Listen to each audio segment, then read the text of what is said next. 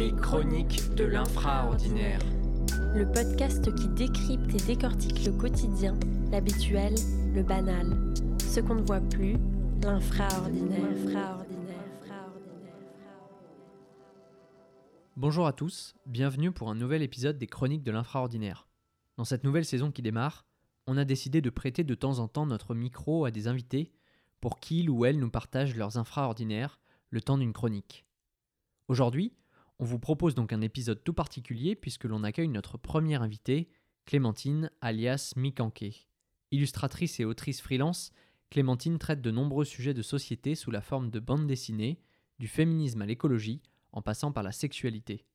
Vous pouvez retrouver un aperçu de son travail sur Instagram, at Mikanke. Pour ce deuxième épisode, Clémentine nous propose donc de nous intéresser à un objet invisible dont personne ne parle et qui est pourtant chargé d'histoire. Il s'agit du cadre qui enlace nos œuvres d'art. Je cède ma place à Clémentine pour cet épisode spécial placé sous le signe de l'art.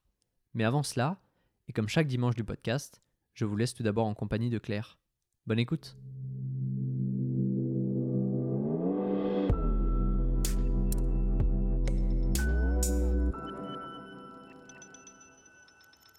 On passe le tourniquet, ticket à la main. Après quelques marches de marbre de Carrare et un coin de béton ciré, nous y voilà. Bienvenue au musée. On déambule entre les statues permanentes, on observe ce qui les croque, on lève les yeux, car l'architecture même est un spectacle. Puis on reconnaît l'entrée de l'exposition temporaire, celle pour laquelle on est venu ce jour-là. Le panneau indique qu'il ne faudra pas prendre de photos. On flâne entre les tableaux, les visiteurs, les blocs qui nous guident à travers les époques d'un artiste en devenir et disposés avec finesse par les scénographes avisés. Monolithes autour desquels nous tournoyons pour saisir l'intention d'un artiste, ils rythment un parcours en quatre dimensions. De l'autre côté se trouve sûrement un tableau, peut-être deux. Quelques visiteurs agglutinés observent la précision du coup de pinceau, les contrastes de couleurs. Ce rouge si vif et ce vert si terne, les détails les plus petits. Pourquoi cette tasse est-elle renversée? Une mise en scène multi-interprétable par l'invraisemblance mais probable histoire expliquée en tout petit en bas à droite de l'œuvre. Une vidéo du peintre en action clôturera la visite. On sort, échangeant quelques mots timides sur notre ressenti. Il nous faudra encore quelques heures pour assimiler l'intention créative de l'artiste. Et c'est une fois au grand air que l'on se questionne. Les tableaux étaient-ils encadrés? Si oui, à quoi pouvaient bien ressembler ces cadres?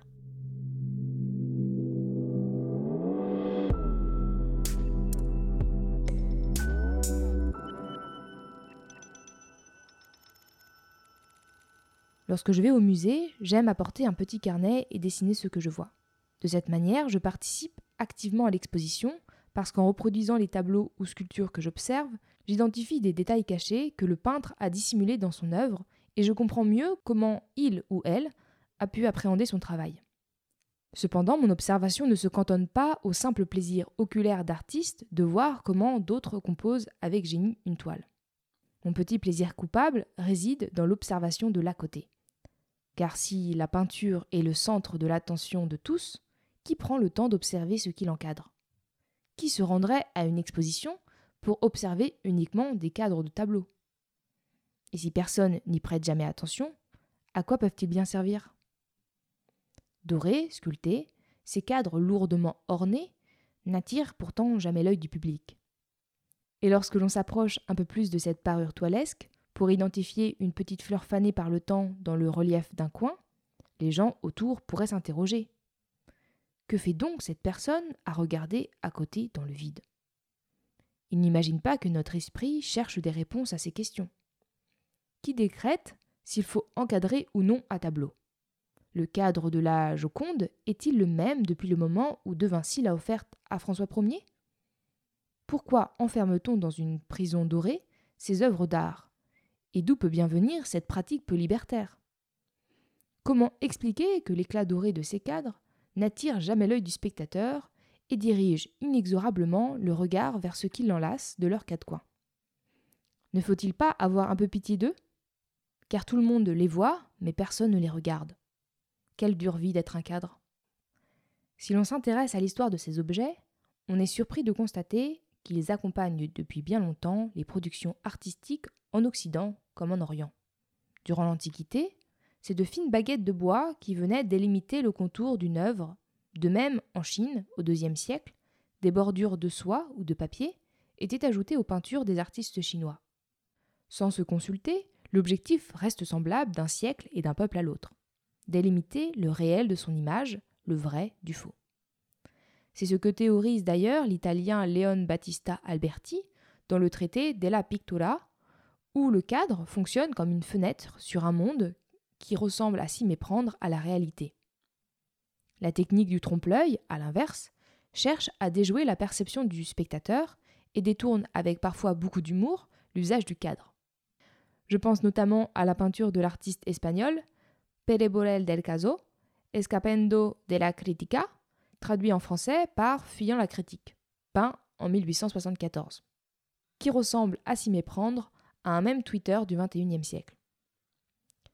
Outre sa valeur symbolique, le cadre a une fonction protectrice évidente.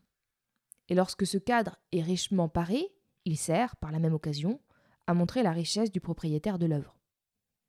C'est cette recherche d'ostentation que certains impressionnistes fuient dans la seconde moitié du XIXe siècle. Fini les cadres dorés ornés de palmettes et place au cadre de couleur claire et très simplement ouvragé. Aujourd'hui, le cadre suit cette tendance et se fait souvent discret. Le simple cadre noir, blanc ou en bois, qui encadre nos photos de famille, se fonde dans l'intérieur de nos maisons. Il protège ces moments de vie de la poussière et leur donne une valeur inestimable. Ainsi, les cadres dorés qui peuplent les musées remplissent moins la fonction de délimiter le réel du fictif, mais plutôt l'ancien de notre époque contemporaine.